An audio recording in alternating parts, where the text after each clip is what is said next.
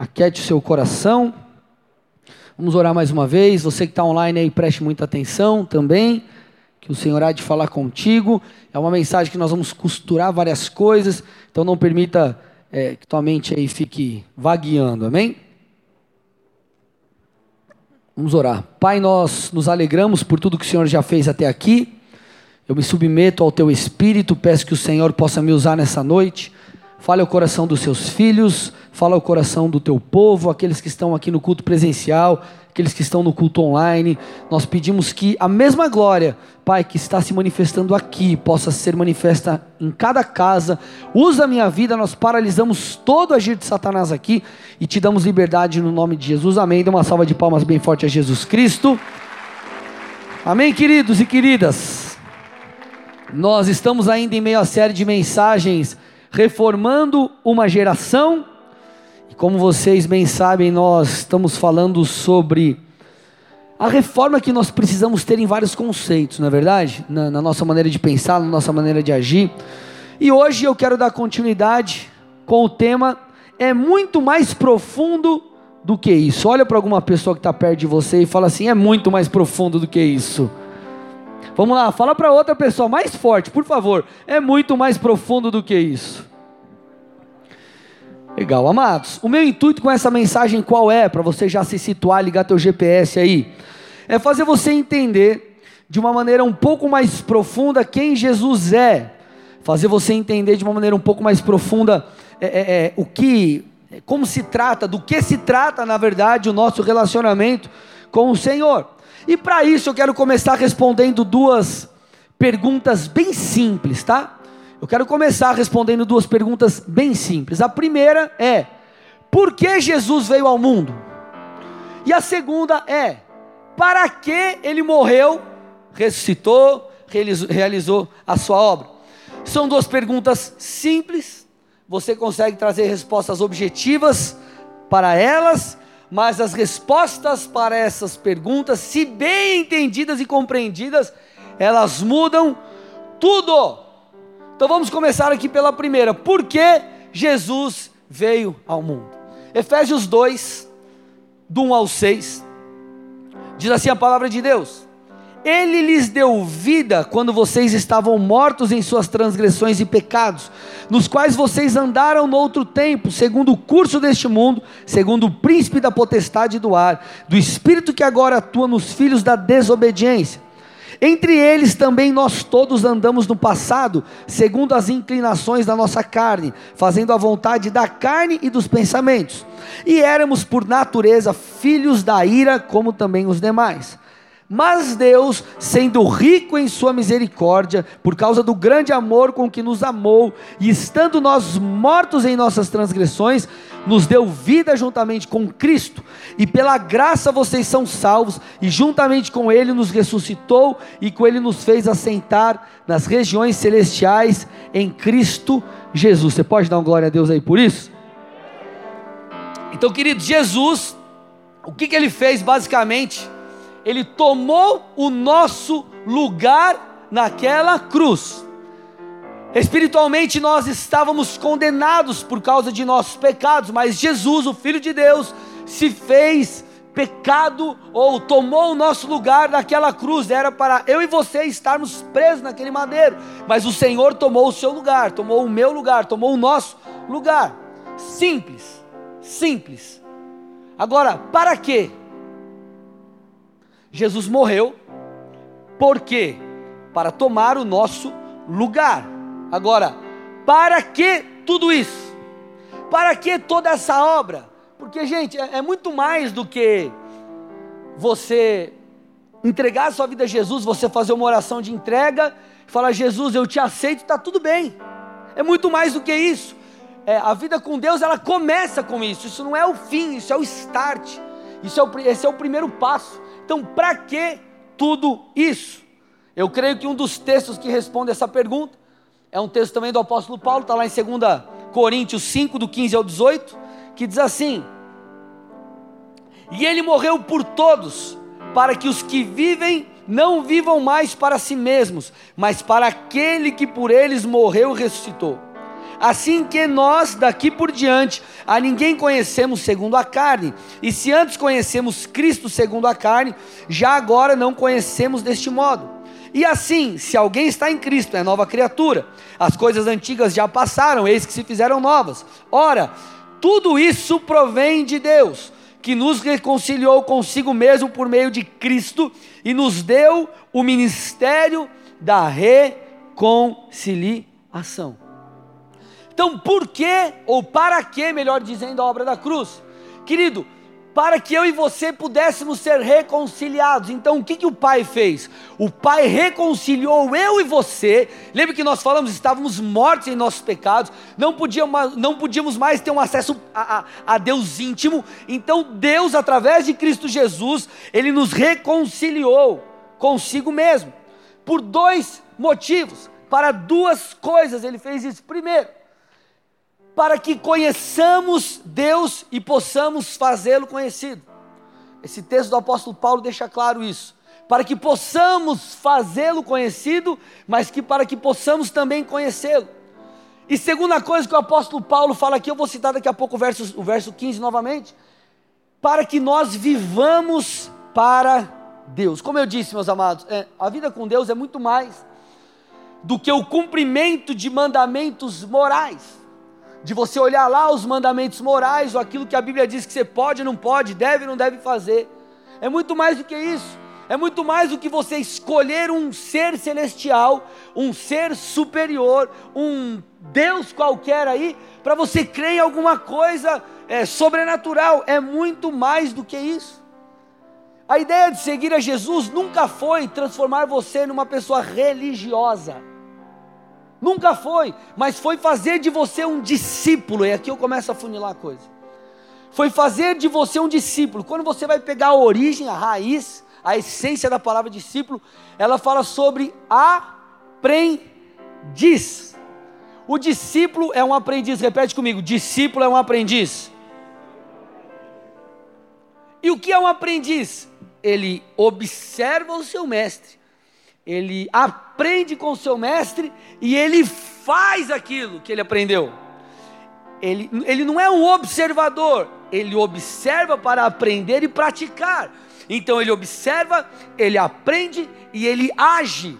Ele, por que, que ele passa tempo com, com, com eh, por que, que ele é um aprendiz? Porque ele vai aprender aquilo para ele imitar, entre aspas, o seu mestre, para fazer como um seu mestre. Essa é a ideia de um discípulo. Você aprende e você replica, você aprende e você aplica.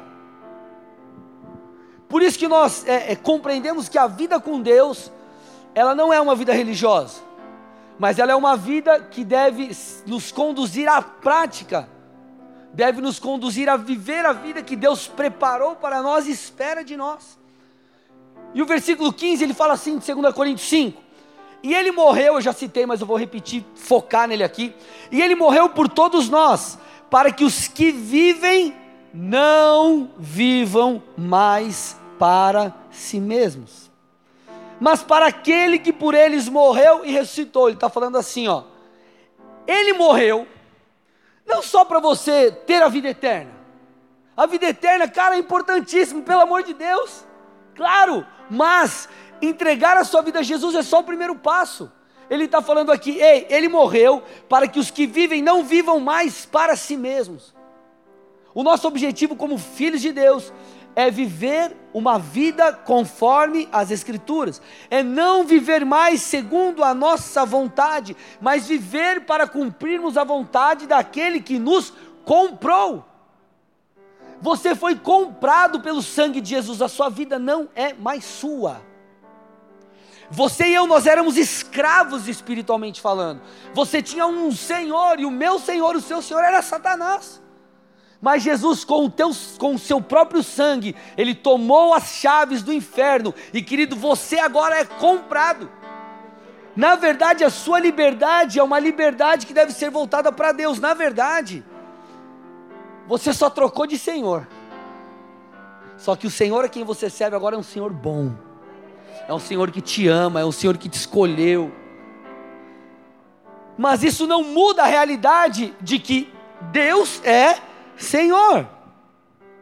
Porque, queridos, deixa eu falar uma coisa para vocês aqui. Hoje em dia, o pastor Bigardi, meu pastor, ele falou uma frase muito interessante. Eu estava no culto, como nós estávamos, não temos culto aqui de domingo, fui pegar o culto lá com o meu pastor, ele falou assim: hoje em dia, é, parece que é estranho você ser uma pessoa direita, uma pessoa direita no sentido de correta. Cara, hoje não há distinção entre o puro e o impuro. Para muitos, o puro e o impuro eles se misturam. As pessoas elas não fazem distinção do seu comportamento, elas não fazem distinção talvez daquilo que colocam diante dos seus olhos, enfim, não há distinção. E aí você começa a perceber que Jesus ele se torna uma uma para alguns talvez uma espécie de amuleto. Eu sou cristão, eu acredito em Jesus. Legal, você acredita em Jesus? Mas como tem sido o seu comportamento? Quais têm sido as suas ações? Quais têm sido os seus padrões? Porque o nosso Deus, ele é um Deus de aliança. Ele chamou um povo para andar em aliança com ele, comprometido com ele, comprometido com a escritura, comprometido com a verdade. Gente, ó, às vezes a gente nós somos salvos pela graça. Mas nós precisamos avaliar um pouco o que, a Bíblia fala sobre a postura de um filho de Deus. E Jesus, ele, ele, ele falou várias coisas duras. E uma das coisas que Jesus diz, está lá em Mateus 10, 37, ele diz assim: ó, Olha isso, gente. Quem ama o seu pai ou a sua mãe mais do que a mim, não é digno de mim. Uau! E as, algumas pessoas vezes pulam esse trecho das Escrituras. Quem ama o seu filho ou a sua filha mais do que a mim, não é digno de mim. Olha isso, gente. Ele está falando assim, ó. Se você ama seu filho, sua mãe, seu pai, a sua esposa mais do que a Jesus, você não é digno dele. A Bíblia, Jesus está falando isso, não sou eu. É o que a palavra de Deus está nos ensinando porque Ele não nos chamou para uma religião, Ele chamou você para uma vida de entrega, um relacionamento baseado em aliança. A vida cristã não fala sobre um conjunto de regras que você tem que obedecer. Deixa eu abrir minha lista aqui. E você, opa, esse daqui eu cumpri, esse eu cumpri, esse eu cumpri. Não é que você não deva fazer isso. Mas o motivo principal não é cumprimento de mandamentos. Você precisa entender quem você é, você precisa entender melhor dizendo quem Deus é quem Jesus é. E Jesus, Ele é Senhor sobre nós. Ele é Senhor. Ele é um Pai de amor. Ele é teu provedor. Ele te sustenta. Ele te ajuda. Ele te auxilia. Ele te, cara, ele te traz paz em meio à guerra. Ele é maravilhoso. Mas Ele também é Senhor. Você está entendendo aqui? E o que, que isso precisa mudar em nós? Absolutamente tudo. Então eu não minto, eu não falo palavrão, eu não roubo, eu faço qualquer outra coisa, apenas porque isso fere alguém, ou é feio, ou a Bíblia condena isso, mas porque eu tenho um Senhor e eu não vivo mais para mim, eu vivo para Ele. Essa é a realidade do Evangelho. A minha opinião ela não importa muito. O que importa é a opinião de Deus.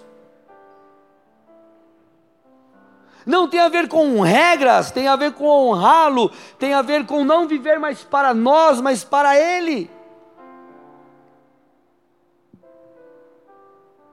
Tem a ver com um caminho que eu entendo, é, que para eu andar em intimidade com Deus, isso demanda santificação.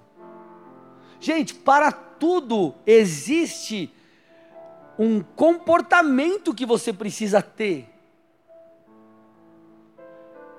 Quem quer mais de Deus, ó, é só você perceber, por exemplo, quem que já passou alguma fase da sua vida que você estava orando, buscando muito mais do que você está fazendo hoje? Seja sincero, vamos lá, gente. Você estava, não parecia que você estava mais, entre aspas, perto de Deus, sim ou não? Por quê? Porque você estava buscando mais. Isso é normal, isso é natural, é assim que funciona. Então nós somos salvos é, pela graça mediante a fé. Então você entregou a tua vida a Jesus Cristo, você o reconheceu, você entendeu quem Jesus é, você pediu perdão pelos seus pecados, a graça te salvou mediante a tua fé em Jesus Cristo. Agora, a graça a partir daí, o que, ela faz com você? Ela te capacita para você viver o sobrenatural, ou melhor, para você mudar de vida. É uma graça que te salva, que te sara e que te capacita. É claro, nós vamos errar no meio do caminho e, cara, se nós nos arrependermos, o Senhor vai nos perdoar, beleza. Mas ela não é uma graça que é, sai correndo atrás, cobrindo eu e você dos nossos erros. Tipo, você peca deliberadamente e a graça vai lá, não, peraí, eu te cobri, e deixa eu te cobrir, deixa eu te cobrir. Existe um posicionamento que nós precisamos ter como igreja de Cristo. Hebreus 10, 26 tem um dos textos mais cabulosos e, cara, e pesados das Escrituras. É uma verdade. Está lá em Hebreus 10, 26 que é a seguinte: Porque se continuarmos a pecar de propósito, ou uma outra versão diz deliberadamente, depois de termos recebido o conhecimento da verdade, já não resta sacrifício pelo ou pelos pecados. O que, que ele está querendo dizer assim? Se você escolher deliberadamente viver longe de Deus, o sacrifício de Jesus não vai mais fazer, é, o cara não vai te cobrir mais. Precisa existir uma resposta sua, precisa existir um posicionamento da sua parte. Não há mais sacrifício que cubra os nossos pecados. E por que, que nós precisamos falar disso, igreja? Hoje parece que nos púlpitos não se fala mais sobre pecado. Nós somos os pecadores que precisamos, nós somos nós que precisamos mudar. Não é Deus que precisa mudar, não é Deus que precisa se moldar a minha verdade. É nós que precisamos mu mudar. É nós que precisamos nos adequar às escrituras. Somos nós que precisamos de Deus. Só que aí parece, querido, que nós vemos um evangelho onde tudo é permitido, ou tudo convém.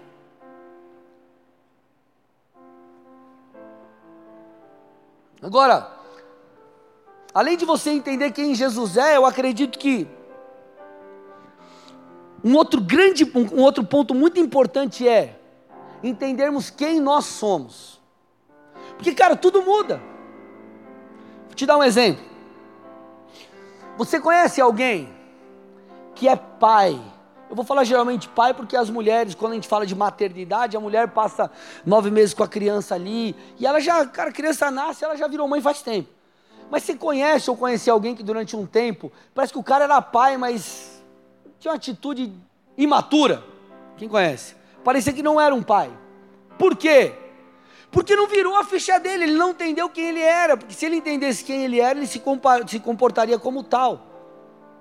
Então tem muito a ver com o entendimento de quem nós somos.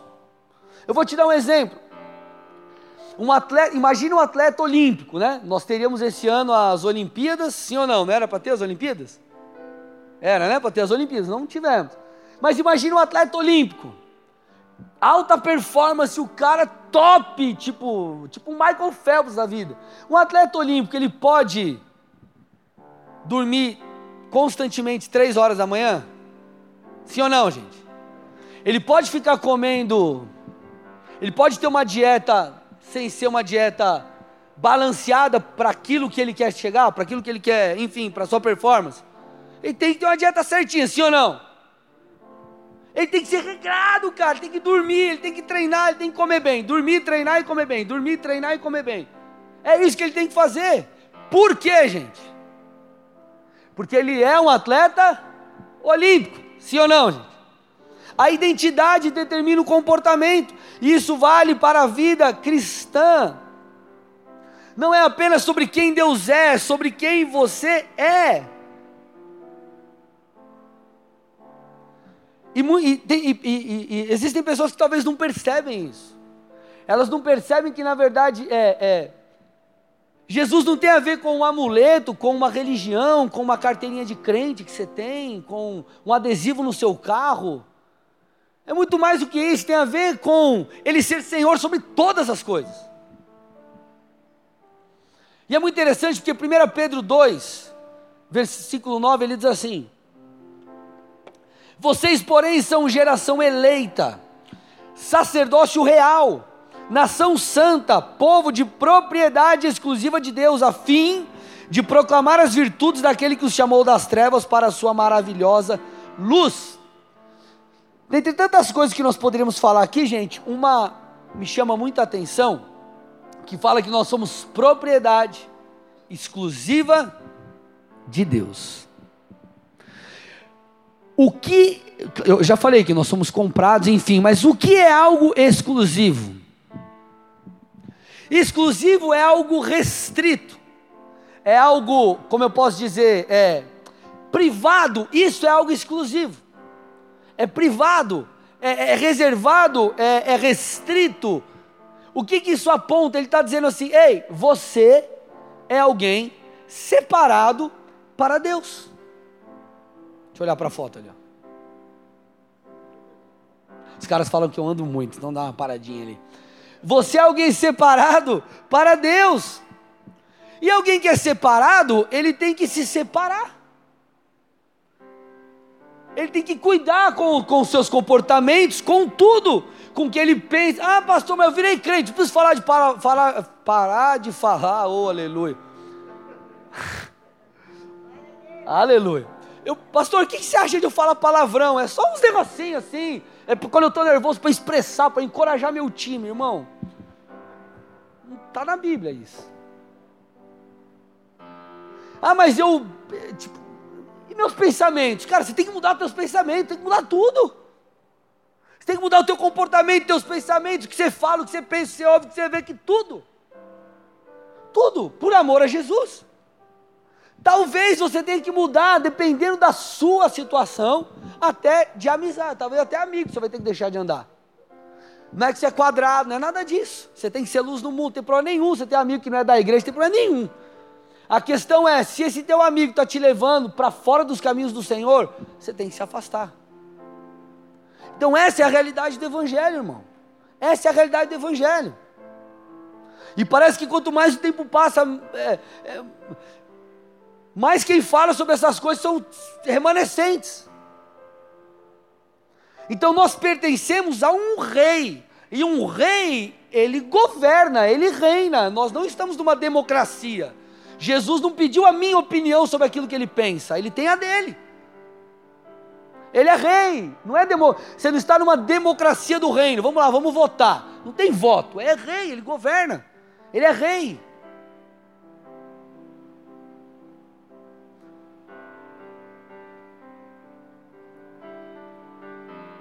Então isso fala de Deus ter tudo de nós. Agora, a boa notícia é que se Ele tem tudo de você, você também tem tudo dele. Deus, o texto que nós lemos de 1 Pedro, ele fala que nós somos sacerdotes. Sacerdotes. E o sacerdote, o que, que ele faz? Ele ministra diante de Deus e ele ministra diante dos homens. Ele é alguém separado, ele é alguém, ele é alguém, ele é alguém é, voltado para Deus, ele é alguém voltado para as Escrituras, ele é alguém comprometido com o rei e o reino. Esse é o sacerdote. Sabe por que talvez o Brasil não está mudado? Eu vou ser bem franco, vou dar a minha opinião. Nós temos muitos cristãos, porque talvez nem todos se posicionam. Você vai pegar algumas estatísticas, você vê lá, por exemplo, é, eu não sei a estatística atualizada, mas saiu uma vez que é o que? O divórcio no meio da, dentro da igreja é a mesma coisa que fora da igreja. Aí você fala, que diferença a gente está fazendo? Nenhuma. Se família não tem o mesmo peso. Está fazendo sentido aí, gente? Eu sei que é uma mensagem não é fácil de ouvir, mas é o que nós precisamos. Então ele, ele, ele, ele nos reconciliou consigo mesmo para que estejamos diante dele e diante dos homens, ministrando diante dele, ministrando diante dos homens. Essa é uma vida com propósito. Você nunca vai encontrar um propósito na sua vida se você não entregar a tua vida de verdade a Jesus e deixar Ele conduzir a sua história. O que eu vivo hoje eu nunca imaginei viver. Muitas coisas que eu faço hoje eu nunca imaginei fazer. E por que, que foram acontecendo? Porque eu, eu me posicionei no trilho ali, pulei no vagão de Jesus. Tu, e ele foi me guiando para onde ele queria. Por isso que eu acredito que basicamente o cristão tem que ter duas preocupações. Vocês estão aqui, gente? Tá tudo bem? Legal. Primeira preocupação: o que eu tenho carregado dentro de mim? A presença de Deus na minha vida, a glória. Eu não estou falando do Espírito de Deus habitar em você. O Espírito de Deus habita em você. Ele habita em você, você entregou a sua vida a Jesus Cristo. Agora, a glória de Deus na sua vida, a presença de Deus, o que você tem carregado, essa é a primeira pergunta que você precisa responder para você mesmo. Segunda pergunta que você precisa responder: a sua vida está conectando pessoas com Cristo? Eu sou um agente de conexão de pessoas com Jesus? Como que a gente resolve essas duas coisas? Primeiro, vou começar respondendo a segunda, de conectar, sermos agentes de conexão de pessoas com Deus. Isso é fácil. É você falar de Deus para as pessoas. É você convidar os teus amigos para ir para a igreja, de repente você usar a tua rede social para fazer uma postagem. É você de alguma forma se esforçar para você conectar pessoas com Cristo. É talvez aquela amiga da igreja, da, da, do trabalho que ela deu uma brecha falou um negocinho, e você já pega aquilo ali, puxa e usa para falar de Jesus. Ai, eu estou tão triste. Esse... Eu sei como te ajudar. Vocês estão aqui? Simples. A primeira, a, a, a, o segundo ponto é esse. Agora, o primeiro, qual é o primeiro? Eu preciso que você entenda que você não é só um crente. Como assim crente? alguém que crê. Você é um, um sacerdote. Você é alguém chamado para viver para Deus. Nem todos estarão num púlpito. Talvez você vai ser uma manicure, uma cabeleireira, um advogado e vai ter muito mais influência do que talvez a gente.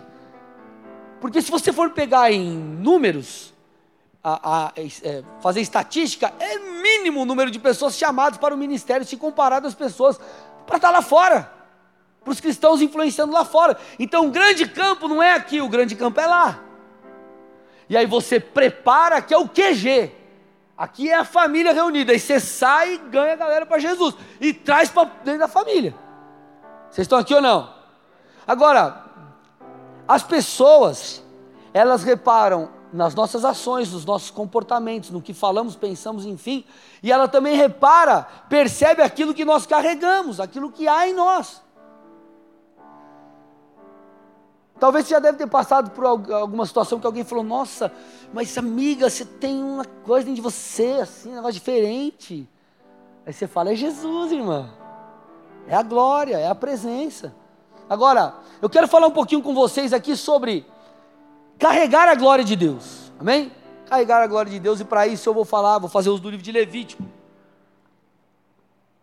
Mas para você entender um pouco melhor, eu preciso te dar um panorama, um pano de fundo aqui. O livro de Levítico ele trata de leis e regulamentações sobre diversas coisas, inclusive sobre as ofertas. E uma das ofertas que era que o sacerdote levava, trazia, deveria oferecer era o holocausto, ou também chamado de oferta queimada. Qual era o propósito do holocausto? Dois, basicamente propiciação, expiação, perdão de pecados, mas também representava a total consagração do adorador a Deus, da pessoa a Deus. Então era uma oferta que apresentava devoção. Aquela oferta, ela apresentava o, o, o, a devoção, acho que é a melhor palavra. Então o que distinguia essa oferta das demais era que o animal oferecido no altar ele era queimado completamente. Ele era queimado completamente no altar, o animal todo. Por isso que além de holocausto era chamado de oferta queimada, porque era queimado todo o animal. Amém? Agora, qual que era a dinâmica dessa oferta? Você vai entender a parte prática. A dinâmica dessa oferta. Um animal macho e sem defeito era trazido ao tabernáculo, era levado ao tabernáculo para ser aceito pelo Senhor. Então o que, que acontecia? O adorador, o ofertante, ele colocava a mão na cabeça do animal. E ali o animal, é, os sacerdotes, eles, eles começavam a realizar o sacrifício. E algumas coisas estão descritas lá em Levítico 1, depois você dá uma olhada. Mas ele coloca a mão na cabeça do animal por uma questão de representação. Ó, quem está morto, quem está morrendo aqui sou eu. É, é uma espécie de, de também de para gerar conscientização. Ó, esse animal está morrendo por causa do meu pecado.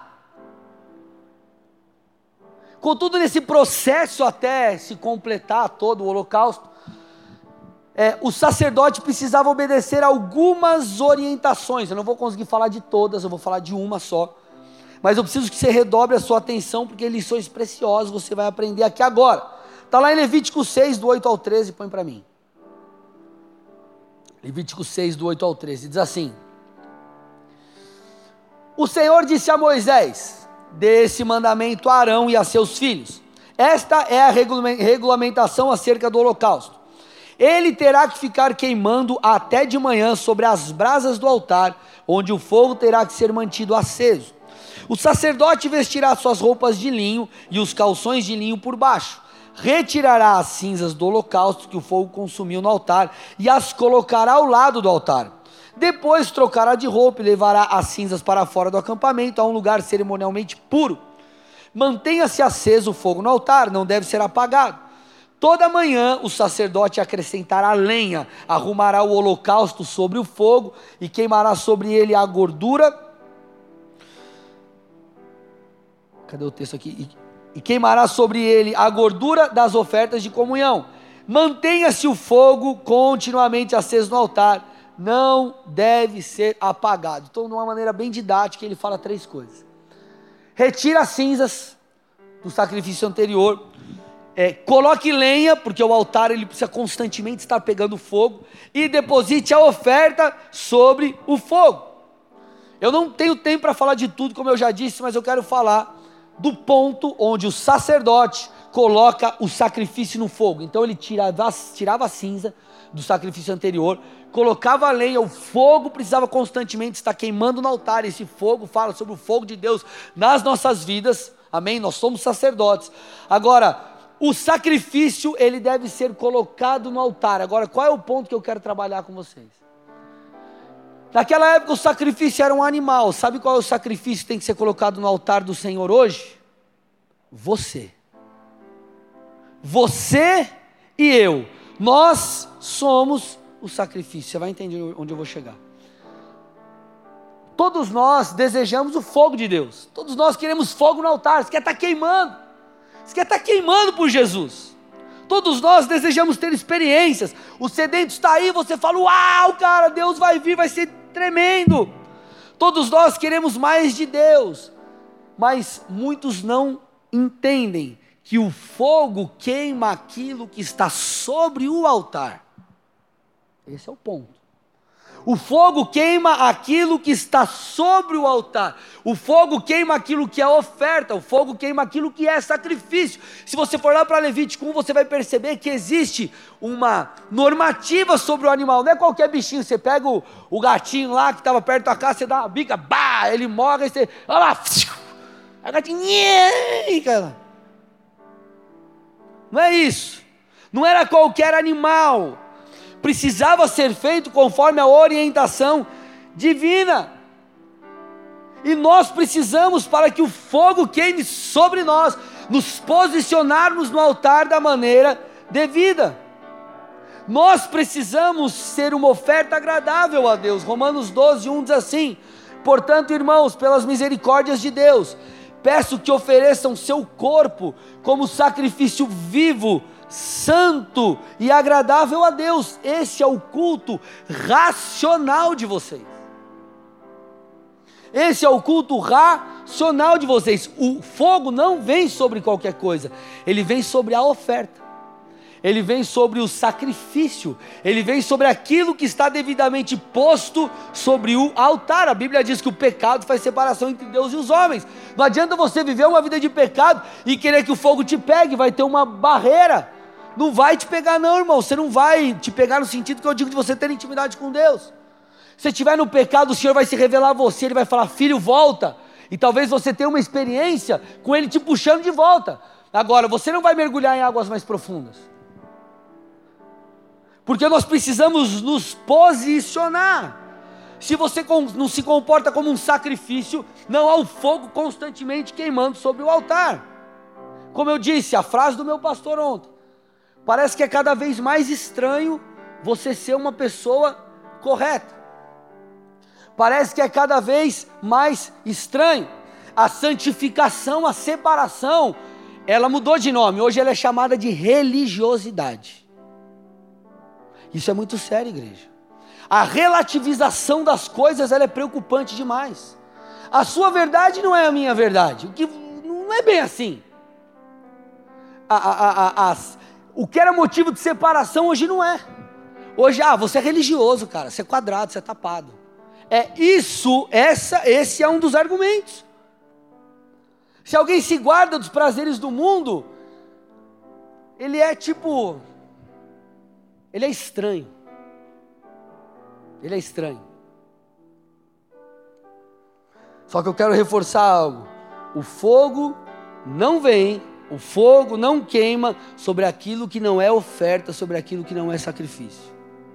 O fogo não queima.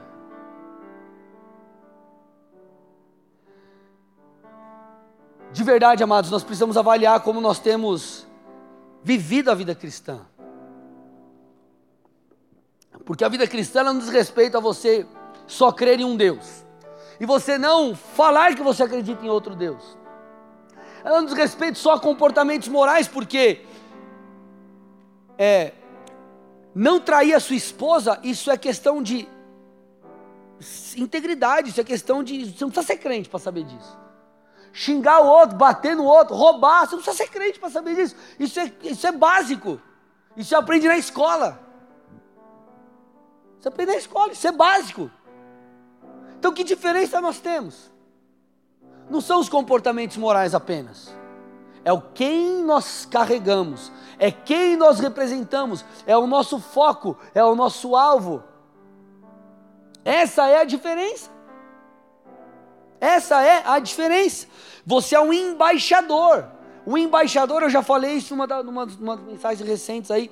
Você representa um rei e você vai debaixo da autoridade do seu rei, do, do, seu, do, do seu presidente, para você poder fazer o que? Você exercer a, a, a, aquilo que ele acredita naquele lugar. Então você representa as leis do alto, você representa aquilo que Deus determina. Olha que interessante, gente, quando nós é, nós vamos, por exemplo, lá para Atos 3, versículo 6. Eu estou indo no finalzinho da mensagem. Pedro, a Bíblia diz, Pedro fitando um coxo de nascença, ele diz o seguinte: Eu não possuo prata nem ouro, mas o que? O que ele diz? O que eu? O que eu tenho. O que eu tenho, isso eu te dou. Em nome de Jesus o Nazareno, levanta e anda. Ele não falou o que eu sei. Ele não falou o que eu ouvi falar.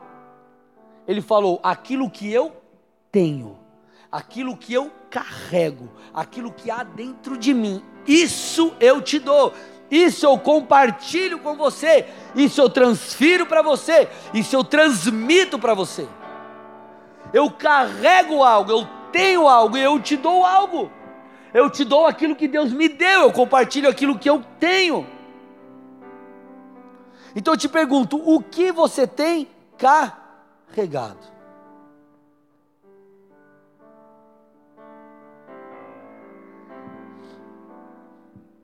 Eu vou além aqui, e eu preciso que você entenda a diferença, isso é muito crucial. A diferença entre receber e carregar.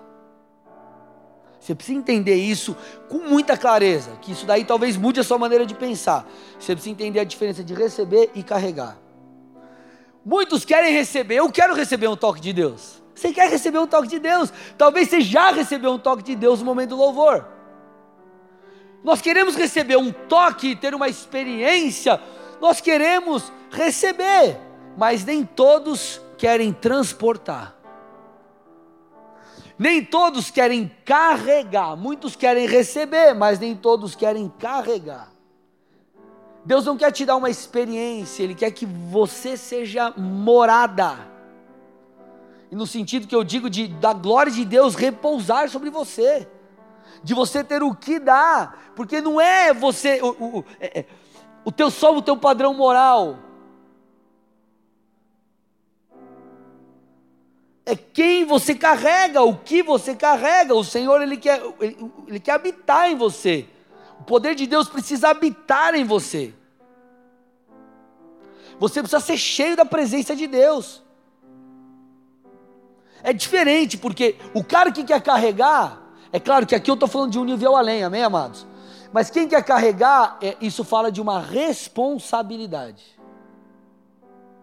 Como assim uma responsabilidade? Ele já saiu do lance do eu só recebo. Recebo, recebo, recebo, recebo, recebo, recebo, uh, recebo, uh.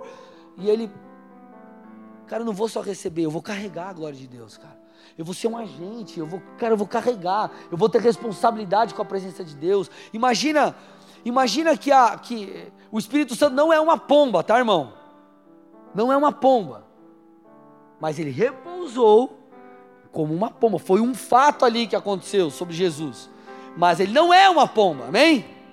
O Espírito Santo não é uma pomba. Aí você vê uma pombinha na rua, você fala, nossa, nada a ver, né, irmão? Não é uma pomba, amém? Mas eu quero fazer uma ilustração para você. Imagina que essa pomba ela é como uma calopsita que você tem em casa. E fica no teu ombrinho aqui todo dia, bonitinho aqui, com o topetinho assim, né? Tá lá a pombinha e você fala assim, cara, eu quero que essa pomba caminhe perto de mim todo tempo. Eu não quero que ela seja espantada. O que, que você vai fazer? Você vai tomar cuidado com o quê? Você, você, a pombinha está aqui, você pode fazer assim, ó? Pode ou não? Você pode erguer o braço rápido assim? Como que você vai, você vai virar, você vai fazer assim, ó. Vai tomar cuidado, vai falar, ô oh, pombinha bonitinha, vai fazer um cafunézinho nela e vai andar devagarzinho. Por quê? Porque você não quer espantar. Isso fala, sabe do que? Do nosso posicionamento diante do pecado, cara, ou diante daquilo que às vezes nem é pecado, mas é uma impureza. Então o que você faz? Você se guarda para que você não afugente aquilo que você escolheu carregar. Aquilo que você escolheu carregar. E que mais você precisa fazer? Você, você precisa fazer o que com a pombinha? Dar o que para ela comer? Comidinha aqui, ó. O pistezinho, sei lá, vai dar algum pãozinho. Você vai alimentar a pomba, para quê? Então ela vai sair de você. Porque ela tem que comer, sim ou não? Você tem que dar ali, você tem que alimentar aquilo. Isso fala de uma manutenção da presença de Deus em você. Primeiro ponto, você precisa se separar, você precisa se guardar, você precisa santificar, você precisa se arrepender. Essa é a realidade do Evangelho, gente. Essa é a realidade do Evangelho. Tem um monte de gente falando um monte de abobrinha que vai te levar para o buraco, você vai passar a eternidade com o cão. Você precisa agora entender o seguinte: que além de vocês, de nós seguirmos a Jesus, nós temos que, cara, fazer a manutenção disso. Eu sempre falo para vocês assim, gente, cara, é, não faltem nos cultos. Não é porque a gente. Não é chatice, não é nada disso. É para que você constantemente esteja sendo alimentado. Por que, que a gente fala, cara, tenha tempo com Deus em casa, para você também ser constantemente alimentado, para que você mantenha o fogo aceso no altar. Aí não adianta também você pular no altar, mas não tem lenha. Já era o fogo, não tem fogo. Sem lenha não tem fogo. Lenha fala do que? Da sua manutenção, da sua busca, de colocar o objeto inflamável. Então quero, meu irmão, de verdade que você se atente para essas coisas. Porque onde há devoção, onde há entrega, onde há separação, onde há, há fogo, gente. Há fogo de Deus. A glória de Deus. A presença de Deus. E é isso que nós precisamos fazer, nós precisamos ir um passo além. Você precisa entender a responsabilidade que você tem como cristão.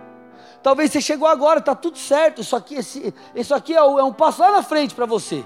O primeiro ponto é você entender quem Jesus é e entregar a sua vida a Ele. A melhor coisa que você vai fazer na sua vida.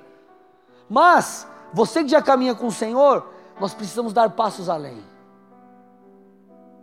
Porque senão nós não vivemos uma vida com propósito, nós ficamos assim sempre, eu quero receber, eu quero receber, eu quero receber, eu quero receber. Só que aí você é o crente camelo. Que é o crente camelo? Você vem no culto, você estoca aqui, ó, a glória e você vai comer daqui uma semana. Beber água daqui uma semana. O camelão faz assim. Só que isso faz o quê? Isso te impede, talvez, de carregar, de se alimentar, isso te impede de crescer por que, que o nome da mensagem é muito mais do que isso? Que é muito mais do que você não falar palavrão. É muito mais do que você não trair a tua mulher. É muito mais do que você dar o teu dízimo na igreja. É muito mais do que tudo isso. Desrespeito a um senhorio, desrespeito a um rei, desrespeito a viver para ele, por ele. Porque tudo vem dele, ele te dá um propósito, mas esse propósito precisa ser, precisa voltar para ele em adoração, da maneira que você vive.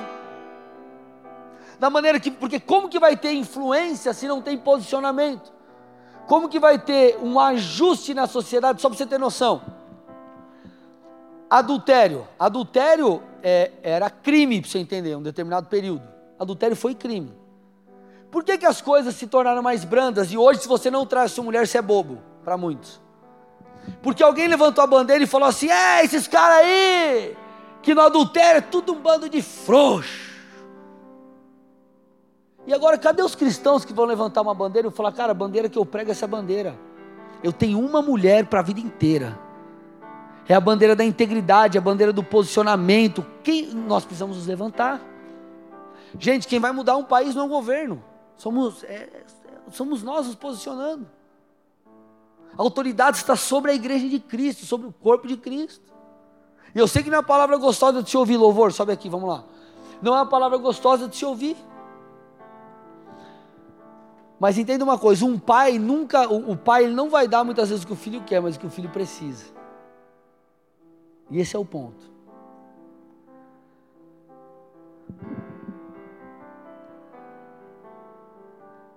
Nós, como igreja, eu falo igreja de Cristo, nós precisamos nos posicionar verdadeiramente, levar o Evangelho a sério, levar Jesus a sério.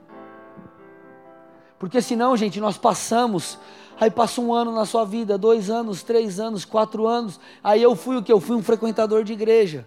Eu fui alguém que conhece. Ah, eu conheci Jesus, tive uma experiência, entreguei minha vida a Jesus, está tudo certo. Eu venho na igreja, eu, quando eu estou mal, Jesus, me, Jesus me, me ajuda, eu fico bem. Se eu estou enfermo, ele me cura e está tudo certo, mas isso daí é só uma parte, isso é o que ele faz. Agora, quando nós nos posicionamos da maneira devida e fala, cara, eu resolvo levantar a bandeira do Evangelho, eu resolvo seguir a Jesus, eu, eu resolvo é, é, é, é, viver para Jesus, eu resolvo carregar, eu decido carregar a glória. Não há, gente, nada que possa impedir alguém que toma uma decisão. Essa é a palavra. Quando você se decide, tudo muda. Tudo muda. Eu já caminhei com pessoas que durante muito tempo ficaram na igreja e aparentemente estava tudo certo. Mas de repente dá um estralo na vida da pessoa, ela fala: "Pastor, minha vida mudou agora". Por quê? Porque ela resolveu de fato viver a vida cristã. Ela resolveu de fato dar um passo. Quanta gente você não conhece, talvez está há anos, caminha com você há anos na igreja, anos e anos, e não muda. E a vida de um camarada lá que está há seis meses na igreja foi mudada completamente. Por quê? Está sendo usado por Deus. Por quê? Porque ele se posicionou. A palavra era a mesma, o alimento era o mesmo. O que mudou foi o que? A resposta. E essa é uma noite de respondermos a Deus. O que você vai decidir fazer da sua vida? É, resposta sobre quem você quer, quem você é, quem você quer ser. É uma noite de resposta. Eu falei na ministração passada, Jesus em João 6, ele começa a trazer um discurso um pouco mais duro. E aí alguns, alguns dos seus discípulos começam a vazar e aí ele chega para os doze e fala assim: doze, e vocês, vocês também querem sair? E muitas vezes nós nos encontramos assim. O Senhor muitas vezes ele dá um checkmate diante de nós. Fala aí, filhão. Você já você me conhece, filho. Eu te amo eu ajo na sua vida, eu te abençoo, eu cuido de você, eu, eu sou teu pai, mas filhão, estou te chamando para uma conversa mais de perto e você está na hora de você crescer. Tem coisas que minha filha de dois anos é tolerável, tem coisas do meu filho de cinco que não é mais. Por quê? Porque ele não é mais uma criança. E quando nós olhamos para a palavra é a mesma coisa. Tem momentos que o Espírito Santo nos chama, nos põe contra a parede e fala: e aí, filho? Vamos, vamos subir um degrau a mais? Vamos mudar de faixa? Vamos além? E eu creio que para alguns essa é a noite. Feche seus olhos, curva sua cabeça em nome de Jesus.